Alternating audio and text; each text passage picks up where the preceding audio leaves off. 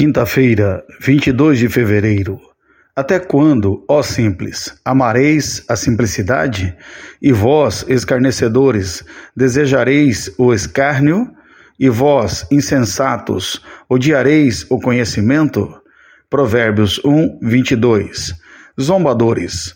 Os zombadores são frequentemente mencionados no livro de Provérbios.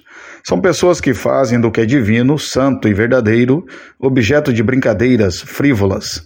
O veredicto de Deus sobre eles é que são orgulhosos e presunçosos. O soberbo é presumido, zombador é o seu nome, trata com indignação e soberba. Capítulo 21, 24. Os escarnecedores estão muito distantes da verdadeira sabedoria e nem estão realmente interessados na verdade.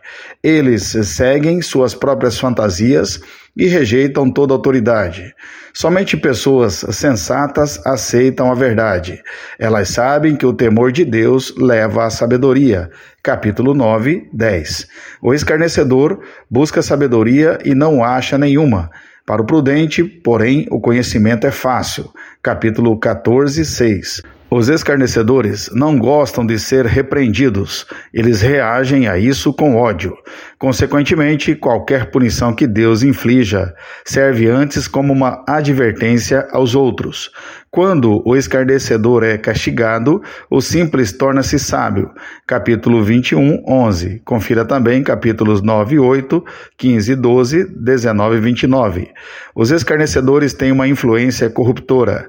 Portanto, Deus aqueles que os evitam.